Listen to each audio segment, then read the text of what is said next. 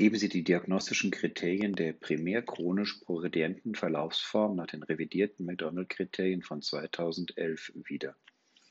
Gefordert werden eine kontinuierliche klinische Progression retrospektiv oder prospektiv bestimmt über ein Jahr und zwei der folgenden drei Kriterien. Nachweis der räumlichen Dissemination im Gehirn durch mindestens eine T2-Läsion in einer MS-typischen Lokalisation, periventrikulär, juxtakortikal oder infratentoriell.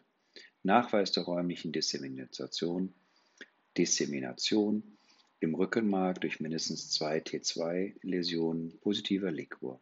Nennen Sie die Charakteristika der akuten demyelisierenden Enzephalomyelitis (ADEM).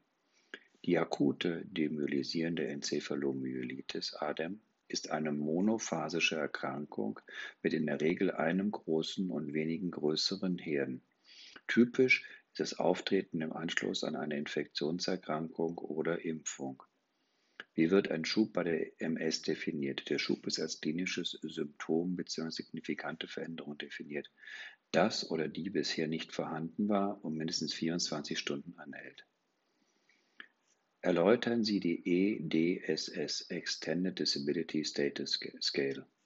Die EDSS ist immer noch das gebräuchlichste Instrument zur Quantifizierung des Behinderungsgrades. Es handelt sich um eine ordinale Skala von 0 bis 10 ansteigende 0,5 Punkte Schritten von 1,0 neurologische Abnormitäten ohne funktionelles Defizit bis 10,0 Tod durch MS. Welche Faktoren können zur Beurteilung des Verlaufs der MS herangezogen werden?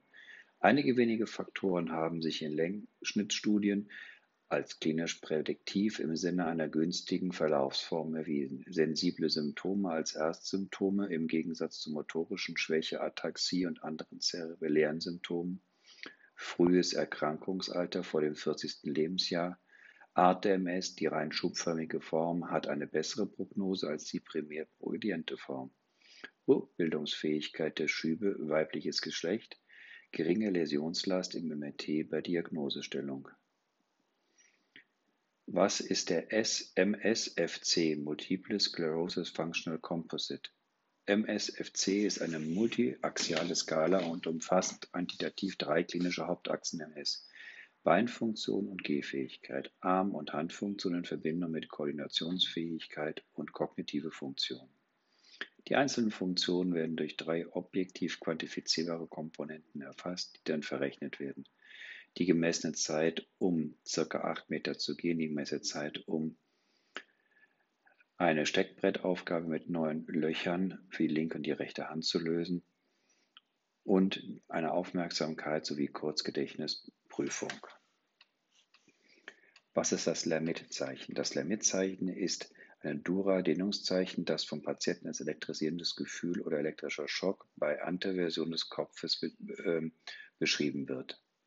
Was ist das Uthoff-Phänomen? Das Uthoff-Phänomen bezeichnet man die Zunahme der Symptomatik bei MS-Patienten durch Erhöhung der Körpertemperatur oder bei Vorliegen einer Entzündung. Typischerweise muss die Zunahme jedoch zurückbilden, sobald die Temperatur sinkt. Wie wird eine benigne MS definiert und wie hoch ist der Prozentsatz von Patienten, die unter einer benignen Verlaufsform leiden? Von der benignen MS wird im Allgemeinen gesprochen, wenn ein Patient bei einem mindestens zehnjährigen Verlauf ein EDSS von unter 3 aufweist. Etwa 20 bis 30 Prozent aller Patienten fallen unter diese Kategorie. Woraus besteht die Schubtherapie bei einem MS-Schub? Etabliert hat sich die Methylprednisolon-Pulstherapie. Diese entspricht inzwischen auch den Empfehlungen und Therapieleitlinien der einschlägigen Fachgesellschaften im deutschsprachigen sowie angelsächsischen Raum. 1000 Milligramm Methylprednisolon IV in 250 Milliliter Kochsalz oder Glucose 5% für fünf Tage